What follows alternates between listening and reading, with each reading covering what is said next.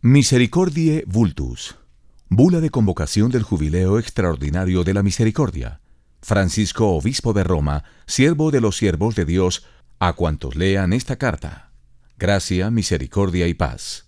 Primero. Jesucristo es el rostro de la misericordia del Padre. El misterio de la fe cristiana parece encontrar su síntesis en esta palabra. Ella se ha vuelto viva, visible, y ha alcanzado su culmen en Jesús de Nazaret. El Padre, rico en misericordia, Efesios 2:4, después de haber revelado su nombre a Moisés como Dios compasivo y misericordioso, lento a la ira y pródigo en amor y fidelidad. Éxodo 34:6, no ha cesado de dar a conocer en varios modos y en tantos momentos de la historia su naturaleza divina. En la plenitud del tiempo, Gálatas 4:4. Cuando todo estaba dispuesto según su plan de salvación, Él envió a su Hijo nacido de la Virgen María para revelarnos de manera definitiva su amor. Quien lo ve a Él, ve al Padre. Juan 14:9. Jesús de Nazaret, con su palabra, con sus gestos y con toda su persona, revela la misericordia de Dios. Segundo, Siempre tenemos necesidad de contemplar el misterio de la misericordia. Es fuente de alegría, de serenidad y de paz. Es condición para nuestra salvación. Misericordia. Es la palabra que revela el misterio de la Santísima Trinidad. Misericordia. Es el acto último y supremo con el cual Dios viene a nuestro encuentro. Misericordia es la ley fundamental que habita en el corazón de cada persona cuando mira con ojos sinceros al hermano que encuentra en el camino de la vida. Misericordia es la vía que une a Dios y el hombre porque abre el corazón a la esperanza de ser amados para siempre, no obstante el límite de nuestro pecado. Tercero, hay momentos en los que de un modo mucho más intenso Estamos llamados a tener la mirada fija en la misericordia para poder ser también nosotros mismos signo eficaz del obrar del Padre. Es por esto que he anunciado un jubileo extraordinario de la misericordia como tiempo propicio para la Iglesia, para que haga más fuerte y eficaz el testimonio de los creyentes. El año santo se abrirá el 8 de diciembre de 2015, solemnidad de la Inmaculada Concepción. Esta fiesta litúrgica indica el modo de obrar de Dios desde los albores de nuestra historia. Después del pecado de Adán y Eva, Dios no quiso dejar la humanidad en soledad y a merced del mal. Por esto pensó y quiso a María santa e inmaculada en el amor. Efesios 1:4, para que fuese la madre del Redentor del hombre. Ante la gravedad del pecado, Dios responde con la plenitud del perdón. La misericordia siempre será más grande que cualquier pecado y nadie podrá poner un límite al amor de Dios que perdona. En la fiesta de la Inmaculada Concepción tendré la alegría de abrir la puerta santa. En esta ocasión será una puerta de la misericordia, a través de la cual cualquiera que entrará podrá experimentar el amor de Dios que consuela, que perdona y ofrece esperanza. El domingo siguiente, tercero de Adviento, se abrirá la puerta santa en la Catedral de Roma, la Basílica de San Juan de Letrán. Sucesivamente se abrirá la puerta santa en las otras basílicas papales. Para el mismo domingo establezco que en cada iglesia particular, en la catedral que es la iglesia madre para todos los fieles, o en la concatedral, o en una iglesia de significado especial, se abra por todo el año santo una idéntica puerta de la misericordia. A juicio del ordinario, ella podrá ser abierta también en los santuarios, meta de tantos peregrinos que en estos lugares santos con frecuencia son tocados en el corazón por la gracia y encuentran el camino de la conversión. Cada iglesia particular, entonces, estará directamente comprometida a vivir este año santo como un momento extraordinario de gracia y de renovación espiritual. El jubileo, por tanto, será celebrado en Roma, así como en las iglesias particulares como signo visible de la comunión de toda la Iglesia. Cuarto, he escogido la fecha del 8 de diciembre por su gran significado en la historia reciente de la Iglesia. En efecto, abriré la puerta santa en el quincuagésimo aniversario de la conclusión del Concilio Ecuménico Vaticano II. La Iglesia siente la necesidad de mantener vivo este evento. Para ella iniciaba un nuevo periodo de su historia. Los padres reunidos en el concilio habían percibido intensamente, como un verdadero soplo del Espíritu, la exigencia de hablar de Dios a los hombres de su tiempo en un modo más comprensible. Derrumbadas las murallas que por mucho tiempo habían recluido la Iglesia en una ciudadela privilegiada, había llegado el tiempo de anunciar el Evangelio de un modo nuevo.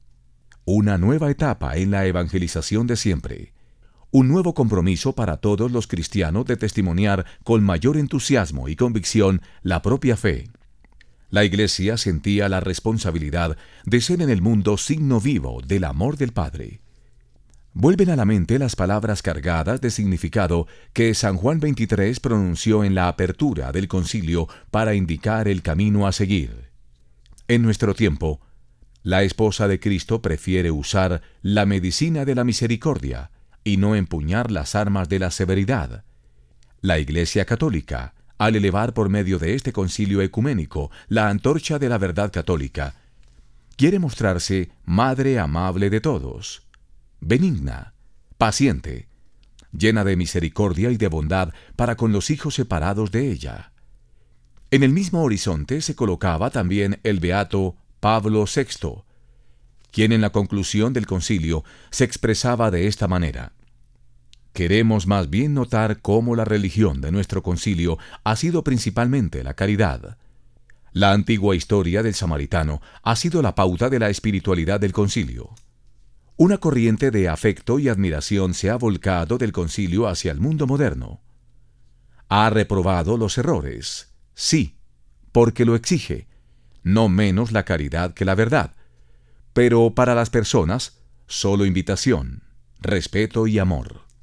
El concilio ha enviado al mundo contemporáneo, en lugar de deprimentes diagnósticos, remedios alentadores. En vez de funestos presagios, mensajes de esperanza. Sus valores no solo han sido respetados, sino honrados, sostenidos sus incesantes esfuerzos, sus aspiraciones, purificadas y bendecidas. Otra cosa debemos destacar aún. Toda esta riqueza doctrinal se vuelca en una única dirección servir al hombre, al hombre en todas sus condiciones, en todas sus debilidades, en todas sus necesidades. Con estos sentimientos de agradecimiento por cuanto la Iglesia ha recibido y de responsabilidad por la tarea que nos espera, atravesamos la puerta santa, en la plena confianza de sabernos acompañados por la fuerza del Señor resucitado que continúa sosteniendo nuestra peregrinación el Espíritu Santo que conduce los pasos de los creyentes para que se cooperen en la obra de salvación realizada por Cristo, sea guía y apoyo del pueblo de Dios para ayudarlo a contemplar el rostro de la misericordia. Quinto, el año jubilar se concluirá en la solemnidad litúrgica de Jesucristo, Rey del Universo, el 20 de noviembre de 2016. En ese día, cerrando la puerta santa, tendremos ante todo sentimientos de gratitud y de reconocimiento hacia la Santísima Trinidad por habernos concedido un tiempo extraordinario de gracia. Encomendaremos la vida de la Iglesia, la humanidad entera y el inmenso cosmos a la Señoría de Cristo, esperando que derrame su misericordia como el rocío de la mañana para una fecunda historia, todavía por construir con el compromiso de todos en el próximo futuro. Cómo deseo que los años por venir estén impregnados de misericordia para poder ir al encuentro de cada persona, llevando la bondad y la ternura de Dios a todos, creyentes y lejanos, pueda llegar el bálsamo de la misericordia como signo del reino de Dios que está ya presente en medio de nosotros. Sexto, es propio de Dios usar misericordia y específicamente en esto se manifiesta su omnipotencia. Las palabras de Santo Tomás de Aquino muestran cuánto la misericordia divina no sea en absoluto un signo de debilidad, sino más bien la cualidad de la omnipotencia de Dios. Es por esto que la liturgia, en una de las colectas más antiguas, invita a orar diciendo, Oh Dios, que revelas tu omnipotencia sobre todo en la misericordia y el perdón, Dios será siempre para la humanidad como aquel que está presente, cercano, providente, santo y misericordioso. Paciente y misericordioso es el binomio que a menudo aparece en el Antiguo Testamento para describir la naturaleza de Dios. Su ser misericordioso se constata concretamente en tantas acciones de la historia de la salvación donde su bondad prevalece por encima del castigo y la destrucción. Los salmos, en modo particular, destacan esta grandeza del proceder divino. Él perdona todas tus culpas y cura todas tus dolencias. Rescata tu vida del sepulcro. Te corona de gracia y de misericordia. Salmo 103, 3, 4. De una manera aún más explícita, otro salmo testimonia los signos concretos de su misericordia. El Señor libera a los cautivos, abre los ojos de los ciegos y levanta al caído. El Señor protege a los extranjeros y sustenta al huérfano y a la viuda. El Señor ama a los justos y entorpece el camino de los malvados. Salmos 146, 7 al 9. Por último, He aquí otras expresiones del salmista. El Señor sana los corazones afligidos y les venda sus heridas. El Señor sostiene a los humildes y humilla a los malvados hasta el polvo. 147, 3, Así pues, la misericordia de Dios no es una idea abstracta, sino una realidad concreta con la cual Él revela su amor, que es como el de un padre o una madre que se conmueven en lo más profundo de sus entrañas por el propio hijo. Vale decir que se trata realmente de un amor visceral. Proviene desde lo más íntimo como un sentimiento profundo, natural, hecho de ternura y compasión, de indulgencia y de perdón. Séptimo. Eterna es su misericordia.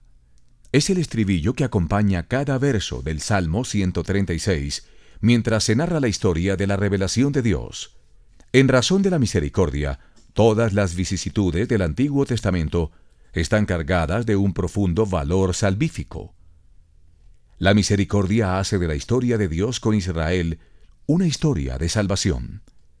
Repetir continuamente, Eterna es su misericordia, como lo hace el Salmo, parece un intento por romper el círculo del espacio y del tiempo para introducirlo todo en el misterio eterno del amor. Es como si se quisiera decir que no solo en la historia, sino por toda la eternidad, el hombre estará siempre bajo la mirada misericordiosa del Padre. No es casual que el pueblo de Israel haya querido integrar este salmo. El grande Hayel, como es conocido, en las fiestas litúrgicas más importantes. Antes de la pasión, Jesús oró con este salmo de la misericordia. Lo atestigua el evangelista Mateo cuando dice que, después de haber cantado el himno 26:30, Jesús con sus discípulos salieron hacia el monte de los olivos. Mientras instituía la Eucaristía como memorial perenne de él y de su Pascua, puso simbólicamente este acto supremo de la revelación a la luz de la misericordia. En este mismo horizonte de la misericordia, Jesús vivió su pasión y muerte, consciente del gran misterio del amor que se habría de cumplir en la cruz. Saber que Jesús mismo hizo oración con este salmo lo hace para nosotros los cristianos aún más importante y nos compromete a incorporar este estribillo en nuestra oración de alabanza cotidiana. Eterna es su misericordia. Octavo. Con la mirada fija en Jesús y en su rostro misericordioso, podemos percibir el amor de la Santísima Trinidad. La misión que Jesús ha recibido del Padre ha sido la de revelar el misterio del amor divino en plenitud. Dios es amor. Primera de Juan 4, 8, 16. Afirma por la primera y única vez en toda la sagrada escritura del evangelista Juan. Este amor se ha hecho ahora visible y tangible en toda la vida de Jesús. Su persona no es otra cosa sino amor, un amor que se dona gratuitamente. Sus relaciones con las personas que se le acercan dejan ver algo único e irrepetible. Los signos que realiza, sobre todo hacia los pecadores, hacia las personas pobres, excluidas, enfermas y sufrientes, llevan consigo el distintivo de la misericordia, en él todo habla de misericordia, Nada en él es falto de compasión. Jesús ante la multitud de personas que lo seguían, viendo que estaban cansadas y extenuadas, perdidas y sin guía, sintió desde lo profundo del corazón una intensa compasión por ellas. Mateo 9:36. A causa de este amor compasivo, curó los enfermos que le presentaban. Mateo 14:14.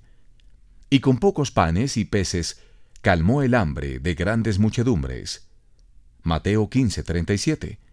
Lo que movía a Jesús en todas las circunstancias no era sino la misericordia, con la cual leía el corazón de los interlocutores y respondía a sus necesidades más reales. Cuando encontró la viuda de Naín, que llevaba su único hijo al sepulcro, sintió gran compasión por el inmenso dolor de la madre en lágrimas y le devolvió a su hijo resucitándolo de la muerte. Lucas 7:15. Después de haber liberado el endemoniado de Gerasa, le confía esta misión. Anuncia todo lo que el Señor te ha hecho y la misericordia que ha obrado contigo. Marcos 5:19. También la vocación de Mateo se coloca en el horizonte de la misericordia. Pasando delante del banco de los impuestos, los ojos de Jesús se posan sobre los de Mateo. Era una mirada cargada de misericordia que perdonaba los pecados de aquel hombre y venciendo la resistencia de los otros discípulos, lo escoge a él el pecador y publicano, para que sea uno de los doce. San Beda, el venerable, comentando esta escena del Evangelio, escribió que Jesús miró a Mateo con amor misericordioso y lo eligió, miserando adque eliyendo. Siempre me ha cautivado esta expresión, tanto que quise hacerla mi propio lema. Noveno. En las parábolas dedicadas a la misericordia, Jesús revela la naturaleza de Dios como la de un padre que jamás se da por vencido, hasta tanto no haya disuelto el pecado y superado el rechazo con la compasión y la misericordia. Conocemos estas parábolas, tres en particular, la de la oveja perdida y de la moneda extraviada, y la del padre y los dos hijos. Lucas 15, 1.32. En estas parábolas, Dios es presentado siempre lleno de alegría, sobre todo cuando perdona. En ellas encontramos el núcleo del Evangelio y de nuestra fe, porque la misericordia se muestra como la fuerza que todo vence, que llena de amor el corazón y que consuela con el perdón. De otra parábola, además, podemos extraer una enseñanza para nuestro estilo de vida cristiano. Provocado por la pregunta de Pedro acerca de cuántas veces fuese necesario perdonar, Jesús responde, No te digo hasta siete, sino hasta setenta veces siete. Mateo 18:22, y pronunció la parábola del siervo despiadado. Este, llamado por el patrón a restituir una grande suma, le suplica de rodillas, y el patrón le condona la deuda. Pero inmediatamente encuentra otro siervo como él que le debía unos pocos centésimos, el cual le suplica de rodillas que tenga piedad. Pero él se niega y lo hace encarcelar. Entonces el patrón, advertido del hecho, se irrita mucho, y volviendo a llamar a aquel siervo le dice, ¿No debías también tú tener compasión de tu compañero, como yo me compadecí de ti? Mateo 18:33. Y Jesús concluye, Lo mismo hará también mi Padre Celestial con ustedes, si no perdonan de corazón a sus hermanos. Mateo 18:35. La parábola ofrece una profunda enseñanza a cada uno de nosotros. Jesús afirma que la misericordia no es sólo el obrar del Padre, sino que ella se convierte en el criterio para saber quiénes son realmente sus verdaderos hijos. Así entonces, estamos llamados a vivir de misericordia, porque a nosotros, en primer lugar, se nos ha aplicado misericordia. El perdón de las ofensas deviene la expresión más evidente del amor misericordioso y para nosotros cristianos es un imperativo del que no podemos prescindir. ¿Cómo es difícil muchas veces perdonar? Y sin embargo, el perdón es el instrumento puesto en nuestras frágiles manos para alcanzar la serenidad del corazón. Dejar caer el rencor, la rabia, la violencia y la venganza son condiciones necesarias para vivir felices. Acojamos entonces la exhortación del apóstol. No permitan que la noche los sorprenda enojados. Efesios 4:26 y sobre todo escuchemos la palabra de Jesús que ha señalado la misericordia como ideal de vida y como criterio de credibilidad de nuestra fe. Dichosos los misericordiosos, porque encontrarán misericordia. Mateo 5:7. Es la bienaventuranza en la que hay que inspirarse durante este año santo.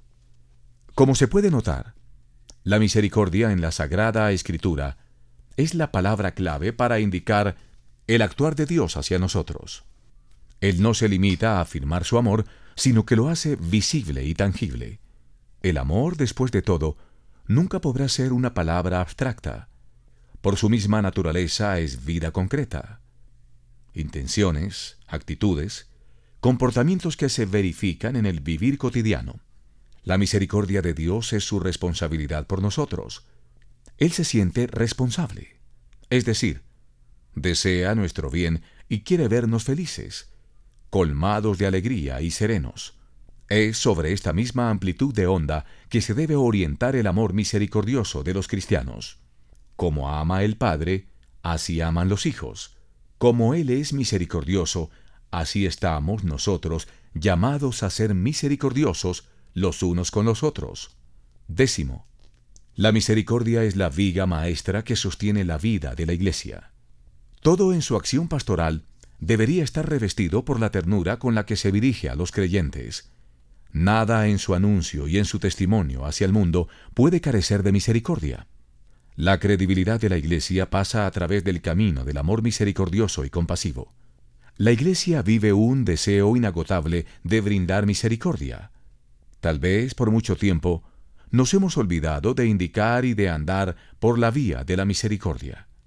Por una parte, la tentación de pretender siempre y solamente la justicia ha hecho olvidar que ella es el primer paso, necesario e indispensable. La Iglesia, no obstante, necesita ir más lejos para alcanzar una meta más alta y más significativa. Por otra parte, es triste constatar cómo la experiencia del perdón en nuestra cultura se desvanece cada vez más. Incluso la palabra misma en algunos momentos parece evaporarse. Sin el testimonio del perdón, sin embargo, queda solo una vida infecunda y estéril, como si se viviese en un desierto desolado. Ha llegado de nuevo para la Iglesia el tiempo de encargarse del anuncio alegre del perdón. Es el tiempo de retornar a lo esencial para hacernos cargo de las debilidades y dificultades de nuestros hermanos. El perdón es una fuerza que resucita a una vida nueva e infunde el valor para mirar el futuro con esperanza. Décimo primero. No podemos olvidar la gran enseñanza que San Juan Pablo II ofreció en su segunda encíclica Dives in Misericordia, que en su momento llegó sin ser esperada y tomó a muchos por sorpresa en razón del tema que afrontaba. Dos pasajes en particular quiero recordar. Ante todo, el Santo Papa hacía notar el olvido del tema de la misericordia en la cultura presente. La mentalidad contemporánea, quizás en mayor medida que la del hombre del pasado, parece oponerse al Dios de la misericordia y tiende además a orillar de la vida y arrancar del corazón humano la idea misma de la misericordia. La palabra y el concepto de misericordia parecen producir una cierta desazón en el hombre, quien gracias a los adelantos tan enormes de la ciencia y de la técnica como nunca fueron conocidos antes en la historia, se ha hecho dueño y ha dominado la tierra mucho más que en el pasado. Génesis 1.28. Tal dominio sobre la tierra, entendido tal vez unilateral y superficialmente, parece no dejar espacio a la misericordia. Debido a esto, en la situación actual de la Iglesia y del mundo, muchos hombres y muchos ambientes guiados por un vivo sentido de fe se dirigen, yo diría casi espontáneamente, a la misericordia de Dios. Además, San Juan Pablo II motivaba con estas palabras la urgencia de anunciar y testimoniar la misericordia en el mundo contemporáneo. Ella está dictada por el amor al hombre, a todo lo que es humano y que, según la intuición de gran parte de los contemporáneos, está amenazado por un peligro inmenso. El misterio de Cristo, me obliga al mismo tiempo a proclamar la misericordia como amor compasivo de Dios, revelado en el mismo misterio de Cristo. Ello me obliga también a recurrir a tal misericordia y a implorarla en esta difícil y crítica fase de la historia de la Iglesia y del mundo. Esta enseñanza es hoy más que nunca actual y merece ser retomada en este año santo. Acojamos nuevamente sus palabras. La Iglesia vive una vida auténtica cuando profesa y proclama la misericordia, el atributo más estupendo del Creador y del Redentor, y cuando acerca a los hombres a las fuentes de la misericordia del Salvador de las que es depositaria y dispensadora. Décimo segundo. La Iglesia tiene la misión de anunciar la misericordia de Dios, corazón palpitante del Evangelio, que por su medio debe alcanzar la mente y el corazón de toda persona. La esposa de Cristo hace suyo el comportamiento del Hijo de Dios que sale a encontrar a todos, sin excluir ninguno. En nuestro tiempo, en el que la Iglesia está comprometida en la nueva evangelización, el tema de la misericordia exige ser propuesto una vez más con nuevo entusiasmo y con una renovada acción pastoral. Es determinante para la Iglesia y para la credibilidad de su anuncio que ella viva y testimonie en primera persona la misericordia. Su lenguaje y sus gestos deben transmitir misericordia para penetrar en el corazón de las personas y motivarlas a reencontrar el camino de vuelta al Padre. La primera verdad de la Iglesia es el amor de Cristo. De este amor, que llega hasta el perdón y al don de sí, la Iglesia se hace sierva y mediadora ante los hombres. Por tanto, donde la Iglesia esté presente, allí debe ser evidente la misericordia del Padre. En nuestras parroquias, en las comunidades, en las asociaciones y movimientos, en fin, donde quiera que haya cristianos, cualquiera debería poder encontrar un oasis de misericordia. Décimo tercero. Queremos vivir este año jubilar a la luz de la palabra del Señor. Misericordiosos como el Padre, el evangelista refiere la enseñanza de Jesús. Sed misericordiosos como el Padre vuestro es misericordioso. Lucas 6:36. Es un programa de vida tan comprometedor como rico de alegría y de paz. El imperativo de Jesús se dirige a cuantos escuchan su voz. Lucas 6:27. Para ser capaces de misericordia, entonces debemos, en primer lugar, colocarnos a la escucha de la palabra de Dios. Esto significa recuperar el valor del silencio para meditar la palabra que se nos dirige. De este modo es posible contemplar la misericordia de Dios y asumirla como propio estilo de vida. Décimo cuarto. La peregrinación es un signo peculiar en el año santo, porque es imagen del camino que cada persona realiza en su existencia. La vida es una peregrinación, y el ser humano es viator, un peregrino que recorre su camino hasta alcanzar la meta anhelada. También para llegar a la Puerta Santa en Roma y en cualquier otro lugar, cada uno deberá realizar de acuerdo con las propias fuerzas una peregrinación. Esto será un signo derecho que también la misericordia es una meta por alcanzar y que requiere compromiso y sacrificio. La peregrinación, entonces, sea estímulo para la conversión, atravesando la puerta santa, nos dejaremos abrazar por la misericordia de Dios y nos comprometeremos a ser misericordiosos con los demás como el Padre lo es con nosotros. El Señor Jesús indica las etapas de la peregrinación mediante la cual es posible alcanzar esta meta. No juzguéis y no seréis juzgados. No condenéis y no seréis condenados. Perdonad y seréis perdonados. Dad y se os dará. Una medida buena, apretada, remecida, rebosante, pondrán en el alda de vuestros vestidos. Porque seréis medidos con la medida que midáis. Lucas 6, 37, 38. Dice ante todo, no juzgar y no condenar. Si no se quiere incurrir en el juicio de Dios, nadie puede convertirse en el juez del propio hermano. Los hombres, ciertamente con sus juicios, se detienen en la superficie, mientras el Padre mira el interior. Cuánto mal hacen las palabras cuando están motivadas por sentimientos de celos y envidia. Hablar mal del propio hermano en su ausencia equivale a exponerlo al descrédito, a comprometer su reputación y a dejarlo a merced del chisme. No juzgar y no condenar significa, en positivo, saber percibir lo que de bueno hay en cada persona y no permitir que deba sufrir por nuestro juicio parcial y por nuestra presunción de saberlo todo. Sin embargo, esto no es todavía suficiente para manifestar la misericordia. Jesús pide también perdonar y dar, ser instrumento del perdón, porque hemos sido los primeros en haberlo recibido de Dios. Ser generosos con todos, sabiendo que también Dios dispensa sobre nosotros su benevolencia con magnanimidad. Así entonces, misericordiosos como el Padre, es el lema del año santo. En la misericordia tenemos la prueba de cómo Dios ama. Él da todo de sí mismo, por siempre, gratuitamente y sin pedir nada a cambio. Viene en nuestra ayuda cuando lo invocamos. Es bello que la oración cotidiana de la Iglesia inicie con estas palabras. Dios mío, ven en mi auxilio. Señor, date prisa en socorrerme. Salmo 72. El auxilio que invocamos es ya el primer paso de la misericordia de Dios hacia nosotros. Él viene a salvarnos de la condición de debilidad en la que vivimos, y su auxilio consiste en permitirnos captar su presencia y cercanía.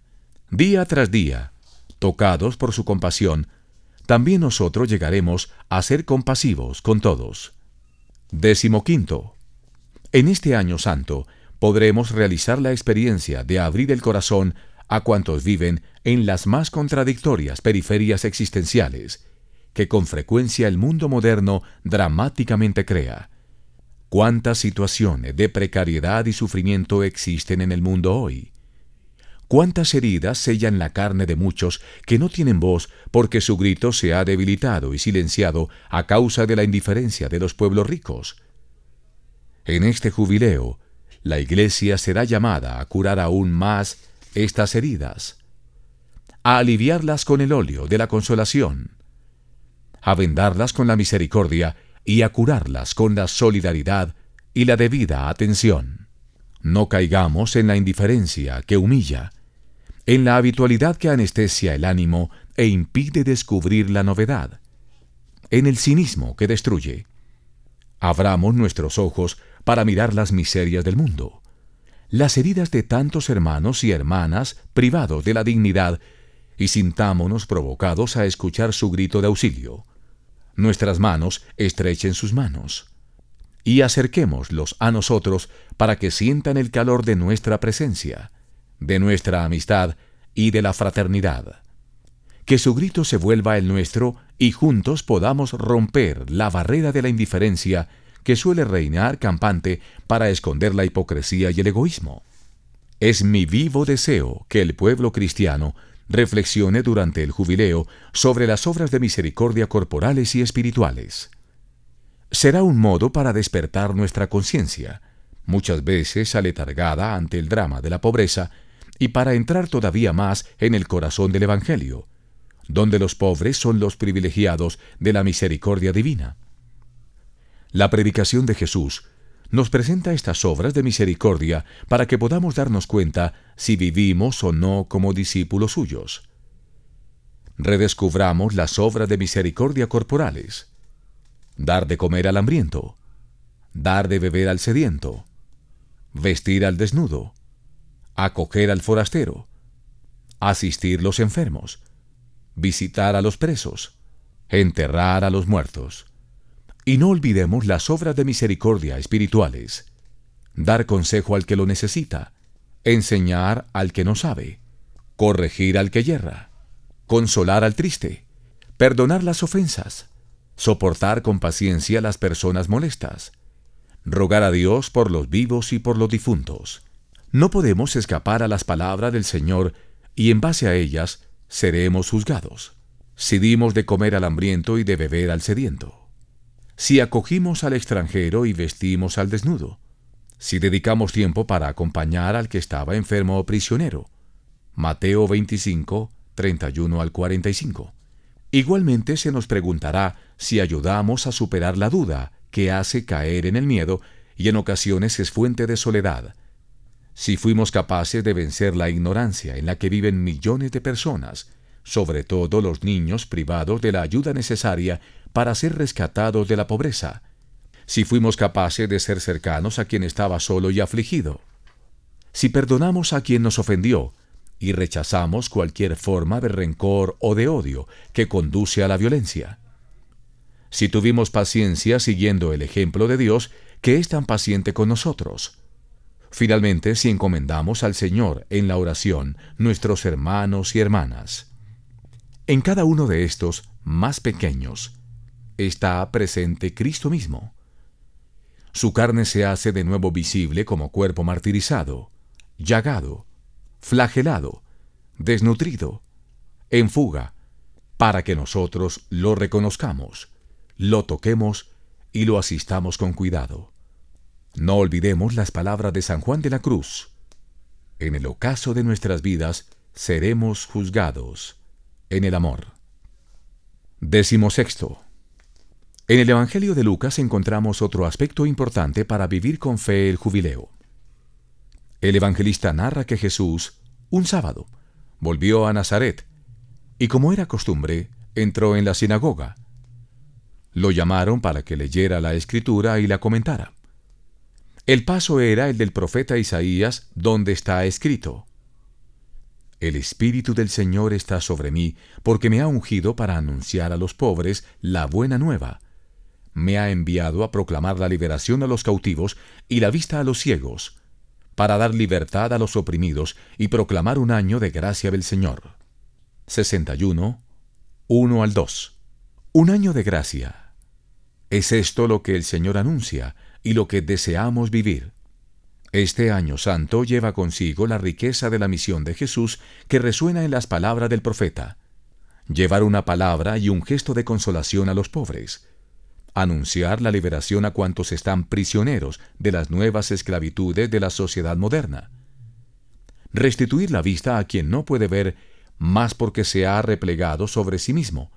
Y volver a dar dignidad a cuantos han sido privados de ella.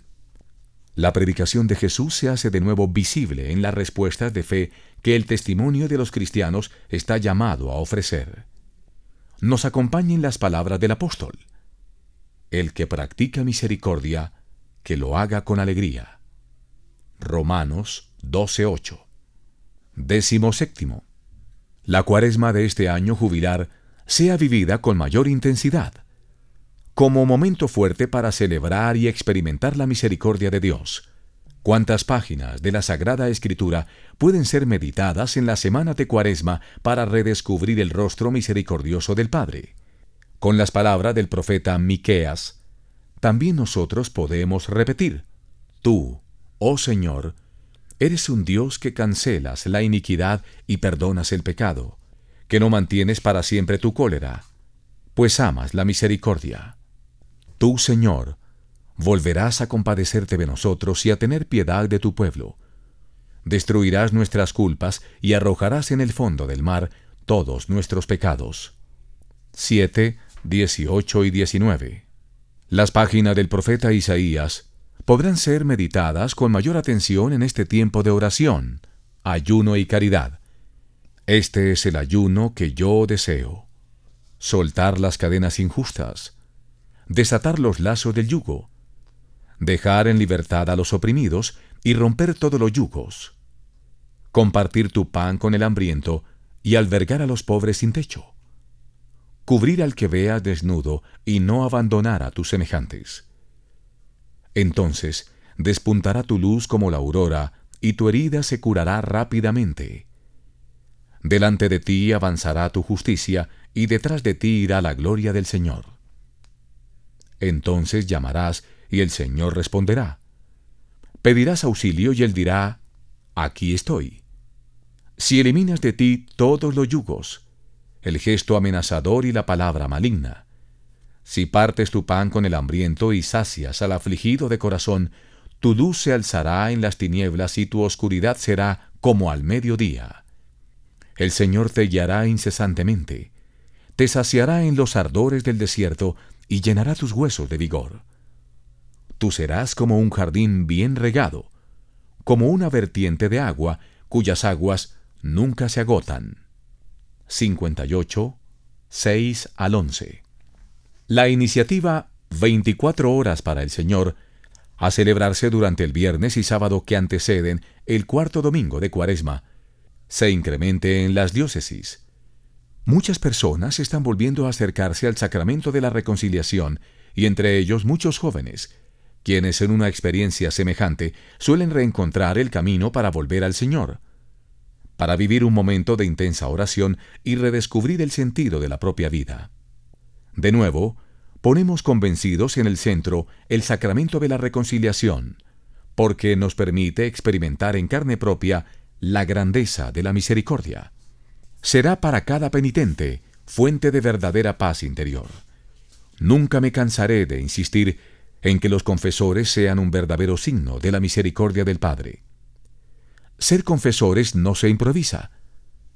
Se llega a hacerlo cuando, ante todo, nos hacemos nosotros penitentes en busca de perdón. Nunca olvidemos que ser confesores significa participar de la misma misión de Jesús y ser signo concreto de la continuidad de un amor divino que perdona y que salva. Cada uno de nosotros ha recibido el don del Espíritu Santo para el perdón de los pecados. De esto somos responsables. Ninguno de nosotros es dueño del sacramento, sino fiel servidor del perdón de Dios. Cada confesor deberá acoger a los fieles como el Padre en la parábola del Hijo Pródigo. Un padre que corre al encuentro del hijo, no obstante hubiese dilapidado sus bienes. Los confesores están llamados a abrazar ese hijo arrepentido que vuelve a casa y a manifestar la alegría por haberlo encontrado. No se cansarán de salir al encuentro también del otro hijo que se quedó afuera, incapaz de alegrarse, para explicarle que su juicio severo es injusto y no tiene ningún sentido ante la misericordia del Padre que no conoce confines. No harán preguntas impertinentes, sino como el padre de la parábola, interrumpirán el discurso preparado por el Hijo pródigo, porque serán capaces de percibir en el corazón de cada penitente la invocación de ayuda y la súplica de perdón. En fin, los confesores están llamados a ser siempre en todas partes, en cada situación y a pesar de todo, el signo del primado de la misericordia. Décimo octavo.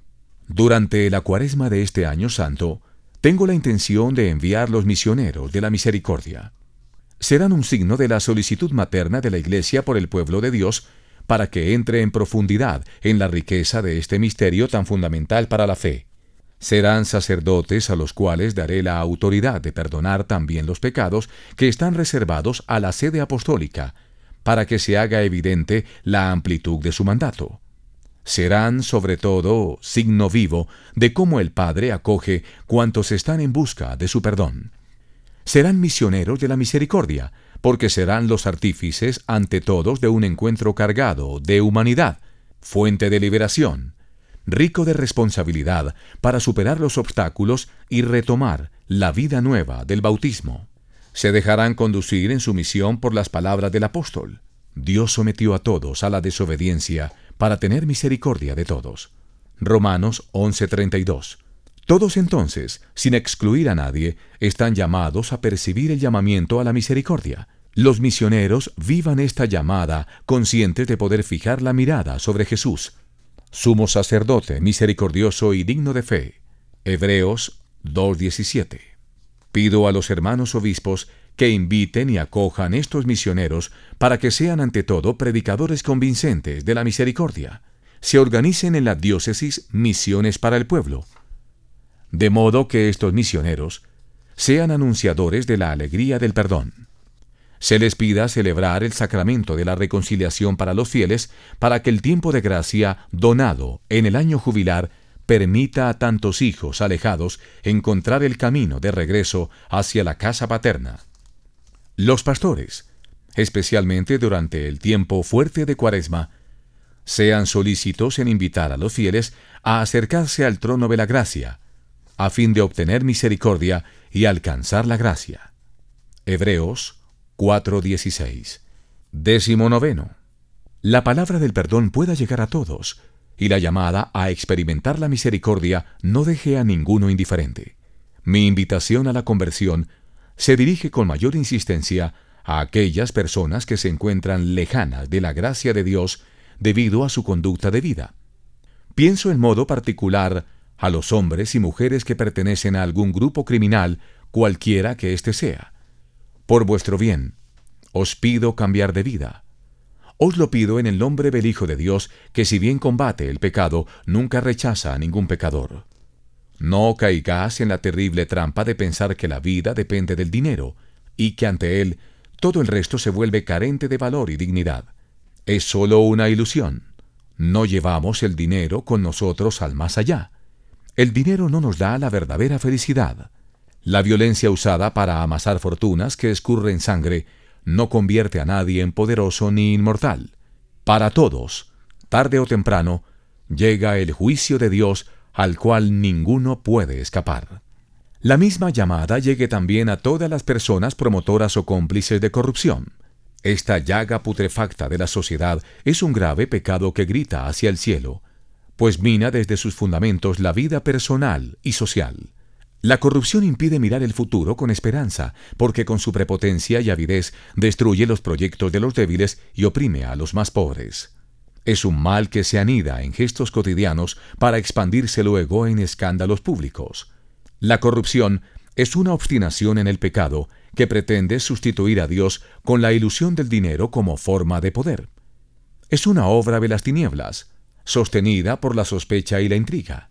Corruptio optimi pésima, decía con razón San Gregorio Magno, para indicar que ninguno puede sentirse inmune de esta tentación.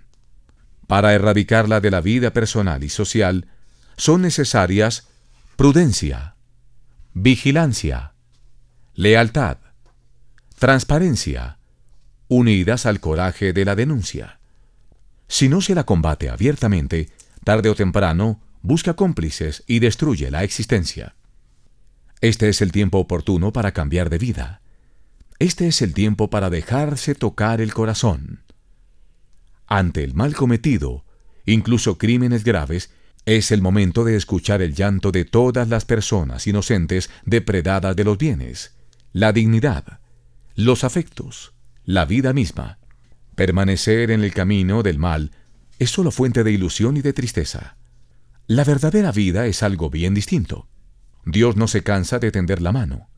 Está dispuesto a escuchar y también yo lo estoy, al igual que mis hermanos obispos y sacerdotes.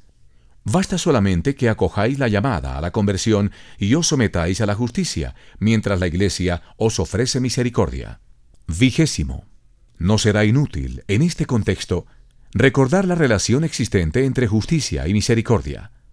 No son dos momentos contrastantes entre sí, sino dos dimensiones de una única realidad que se desarrolla progresivamente hasta alcanzar su ápice en la plenitud del amor. La justicia es un concepto fundamental para la sociedad civil cuando, normalmente, se hace referencia a un orden jurídico a través del cual se aplica la ley.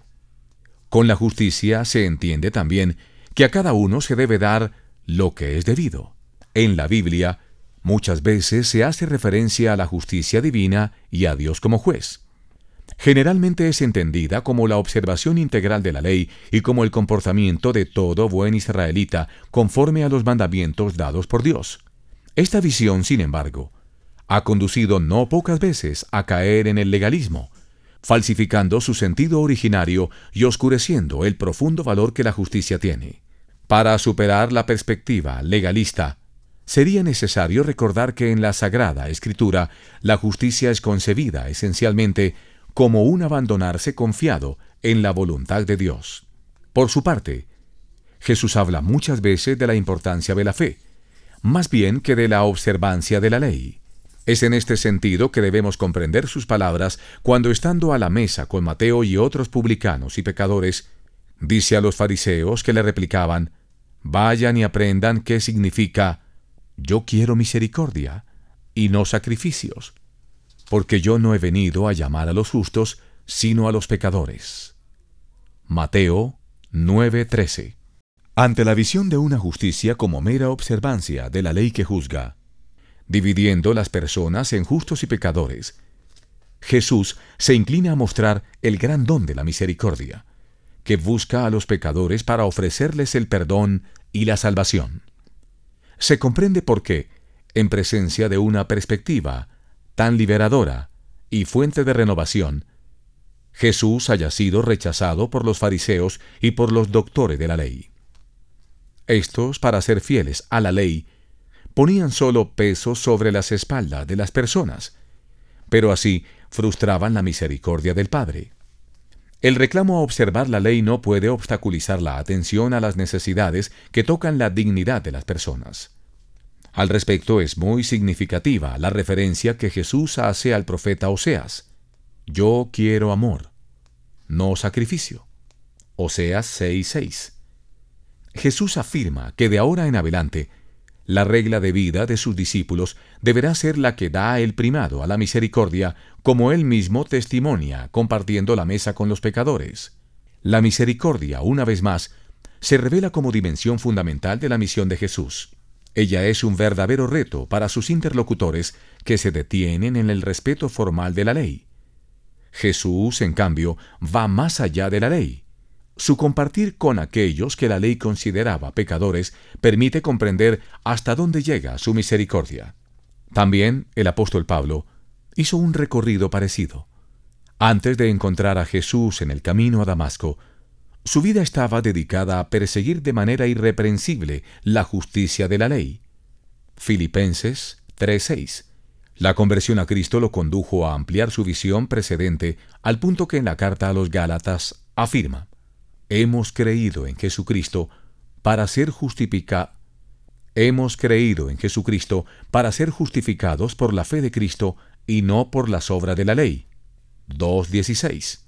Su comprensión de la justicia ha cambiado ahora radicalmente. Pablo pone en primer lugar la fe y no más la ley. No es la observancia de la ley lo que salva, sino la fe en Jesucristo, que con su muerte y resurrección trae la salvación junto con la misericordia que justifica. La justicia de Dios se convierte ahora en liberación para cuantos están oprimidos por la esclavitud del pecado y sus consecuencias. La justicia de Dios es su perdón. Salmos 51, 11 al 16. Vigésimo primero.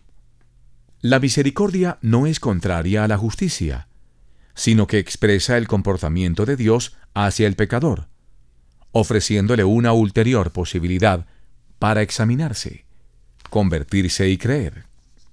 La experiencia del profeta Oseas viene en nuestra ayuda para mostrarnos la superación de la justicia, en dirección hacia la misericordia. La época de este profeta se cuenta entre las más dramáticas de la historia del pueblo hebreo. El reino está cercano de la destrucción.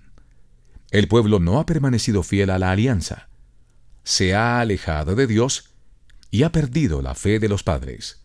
Según una lógica humana, es justo que Dios piense en rechazar el pueblo infiel. No ha observado el pacto establecido y por tanto merece la pena correspondiente. El exilio. Las palabras del profeta lo atestiguan. Volverá al país de Egipto y Asur será su rey, porque se han negado a convertirse. Oseas 11:5 y sin embargo, después de esta reacción que apela a la justicia, el profeta modifica radicalmente su lenguaje y revela el verdadero rostro de Dios. Mi corazón se convulsiona dentro de mí y al mismo tiempo se estremece en mis entrañas. No daré curso al furor de mi cólera. No volveré a destruir a Efraín porque soy Dios, no un hombre, el santo en medio de ti, y no es mi deseo aniquilar. 11, 8 al 9. San Agustín, como comentando las palabras del profeta, dice, Es más fácil que Dios contenga la ira que la misericordia. Es precisamente así. La ira de Dios dura un instante, mientras que su misericordia dura eternamente. Si Dios se detuviera en la justicia, dejaría de ser Dios. Sería como todos los hombres que invocan respeto por la ley. La justicia por sí misma no basta y la experiencia enseña que apelando solamente a ella se corre el riesgo de destruirla. Por esto Dios va más allá de la justicia con la misericordia y el perdón. Esto no significa restarle valor a la justicia o hacerle superflua. Al contrario, quien se equivoca deberá expiar la pena. Solo que este no es el fin, sino el inicio de la conversión, porque se experimenta la ternura del perdón. Dios no rechaza la justicia. Él la engloba y la supera en un evento superior, donde se experimenta el amor que está a la base de una verdadera justicia. Debemos prestar mucha atención a cuanto escribe Pablo, para no caer en el mismo error que el apóstol reprochaba a sus contemporáneos judíos. Desconociendo la justicia de Dios y empeñándose en establecer la suya propia, no se sometieron a la justicia de Dios porque el fin de la ley es Cristo, para justificación de todo el que cree. Romanos 10:34 Esta justicia de Dios es la misericordia concedida a todos como gracia en razón a la muerte y resurrección de Jesucristo. Esta justicia de Dios es la misericordia concedida a todos como gracia en razón de la muerte y resurrección de Jesucristo. La cruz de Cristo, entonces, es el juicio de Dios sobre todos nosotros y sobre el mundo, porque nos ofrece la certeza del amor y de la vida nueva. Vigésimo segundo. El jubileo lleva también consigo la referencia a la indulgencia.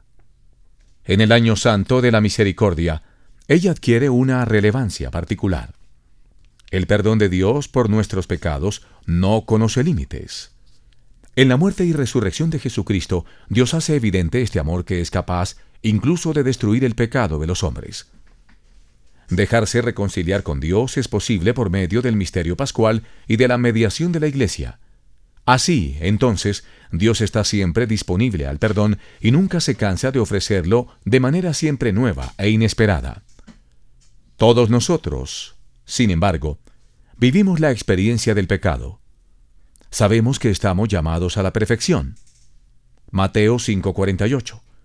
Pero sentimos fuerte el peso del pecado. Mientras percibimos la potencia de la gracia que nos transforma, experimentamos también la fuerza del pecado que nos condiciona. No obstante el perdón, llevamos en nuestra vida las contradicciones que son consecuencia de nuestros pecados. En el sacramento de la reconciliación, Dios perdona los pecados que realmente quedan cancelados y sin embargo, la huella negativa que los pecados dejan en nuestros comportamientos y en nuestros pensamientos permanece. La misericordia de Dios es incluso más fuerte que esto. Ella se transforma en indulgencia del Padre, que a través de la esposa de Cristo alcanza al pecador perdonado y lo libera de todo residuo, consecuencia del pecado, habilitándolo a obrar con caridad, a crecer en el amor más bien que a recaer en el pecado. La Iglesia vive la comunión de los santos. En la Eucaristía, esta comunión, que es don de Dios, actúa como unión espiritual que nos une a los creyentes con los santos y los beatos, cuyo número es incalculable. Apocalipsis 7:4. Su santidad viene en ayuda de nuestra fragilidad, y así la Madre Iglesia es capaz con su oración y su vida de ir al encuentro de la debilidad de unos con la santidad de otros. Vivir entonces la indulgencia. Vivir entonces la indulgencia en el año santo significa acercarse a la misericordia del Padre con la certeza que su perdón se extiende sobre toda la vida del creyente. Indulgencia es experimentar la santidad de la Iglesia que participa a todos de los beneficios de la redención de Cristo para que el perdón sea extendido hasta las extremas consecuencias a la cual llega el amor de Dios. Vivamos intensamente el jubileo, pidiendo al Padre el perdón de los pecados y la dispensación de su indulgencia misericordiosa. Vigésimo tercero. La misericordia posee un valor que sobrepasa los confines de la Iglesia. Ella nos relaciona con el judaísmo y el islam, que la consideran uno de los atributos más calificativos de Dios. Israel primero que todo recibió esta revelación que permanece en la historia como el comienzo de una riqueza inconmensurable de ofrecer a la entera humanidad. Como hemos visto, las páginas del Antiguo Testamento están entretejidas de misericordia, porque narran las obras que el Señor ha realizado en favor de su pueblo en los momentos más difíciles de su historia. El Islam, por su parte, entre los nombres que le atribuyen al Creador está el de misericordioso y clemente. Esta invocación aparece con frecuencia en los labios de los fieles musulmanes que se sienten acompañados y sostenidos por la misericordia en su cotidiana debilidad. También ellos creen que nadie puede limitar la misericordia divina porque sus puertas están siempre abiertas. Este año jubilar vivido en la misericordia pueda favorecer el encuentro con estas religiones y con las otras nobles tradiciones religiosas. Nos haga más abiertas al diálogo para conocernos y comprendernos mejor Elimine toda forma de razón y desprecio y aleje cualquier forma de violencia y de discriminación. Vigésimo cuarto. El pensamiento se dirige ahora a la Madre de la Misericordia. La dulzura de su mirada nos acompañe en este año santo para que todos podamos redescubrir la alegría de la ternura de Dios. Ninguno como María ha conocido la profundidad del misterio de Dios hecho hombre todo en su vida fue plasmado por la presencia de la misericordia hecha carne. La madre del crucificado, resucitado, entró en el santuario de la misericordia divina porque participó íntimamente en el misterio de su amor. Elegida para ser la madre del Hijo de Dios, María estuvo preparada desde siempre por el amor del Padre para ser arca de la alianza entre Dios y los hombres. Custodió en su corazón la divina misericordia en perfecta sintonía con su Hijo Jesús. Su canto de alabanza en el umbral de la casa de Isabel estuvo dedicado a la misericordia que se extiende de generación en generación. Lucas 1.50 También nosotros estábamos presentes en aquellas palabras proféticas de la Virgen María. Esto nos servirá de consolación y de apoyo mientras atravesaremos la puerta santa para experimentar los frutos de la misericordia divina. Al pie de la cruz, María, junto con Juan, el discípulo del amor, es testigo de las palabras de perdón que salen de la boca de Jesús. El perdón supremo ofrecido a quien lo ha crucificado nos muestra hasta dónde puede llegar la misericordia de Dios. María atestigua que la misericordia del Hijo de Dios no conoce límites y alcanza a todos sin excluir a ninguno. Dirijamos a ella la antigua y siempre nueva oración del Salve Regina, para que nunca se canse de volver a nosotros sus ojos misericordiosos y nos haga digno de contemplar el rostro de la misericordia, su Hijo Jesús. Nuestra plegaria se extienda también a tantos santos y beatos que hicieron de la misericordia su misión de vida. En particular, el pensamiento se dirige a la grande apóstol de la misericordia, Santa Faustina Kowalska. Ella, que fue llamada a entrar en las profundidades de la divina misericordia, interceda por nosotros y nos obtenga vivir y caminar siempre en el perdón de Dios y en la inquebrantable confianza en su amor. Vigésimo quinto. Un año santo extraordinario, entonces, para vivir en la vida de cada día la misericordia que desde siempre el Padre dispensa hacia nosotros. En este jubileo, dejémonos sorprender por Dios. Él nunca se cansa de destrabar la puerta de su corazón para repetir que nos ama y quiere compartir con nosotros su vida. La Iglesia siente la urgencia de anunciar la misericordia de Dios. Su vida es auténtica y creíble cuando con convicción hace de la misericordia su anuncio. Ella sabe que la primera tarea, sobre todo en un momento como el nuestro, lleno de grandes esperanzas y fuertes contradicciones, es la de introducir a todos en el misterio de la misericordia de Dios contemplando el rostro de Cristo. La Iglesia está llamada a ser el primer testigo veraz de la misericordia, profesándola y viviéndola como el centro de la revelación de Jesucristo. Desde el corazón de la Trinidad, desde la intimidad más profunda del misterio de Dios, brota y corre sin parar el gran río de la misericordia.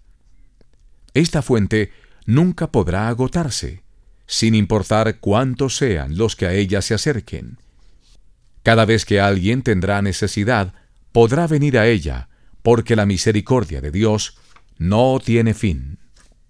Es tan insondable la profundidad del misterio que encierra, tan inagotable la riqueza que de ella proviene. En este año jubilar, la Iglesia se convierta en el eco de la palabra de Dios que resuena fuerte y decidida como palabra y gesto de perdón, de soporte, de ayuda, de amor. Nunca se canse de ofrecer misericordia y sea siempre paciente en el confortar y perdonar. la Iglesia se haga voz de cada hombre y mujer y repita con confianza y sin descanso, Acuérdate, Señor, de tu misericordia y de tu amor, que son eternos. Salmos 25.6. Dado en Roma, junto a San Pedro, el 11 de abril, vigilia del segundo domingo de Pascua o de la Divina Misericordia, del año del Señor 2015, tercero de mi pontificado. Franciscus.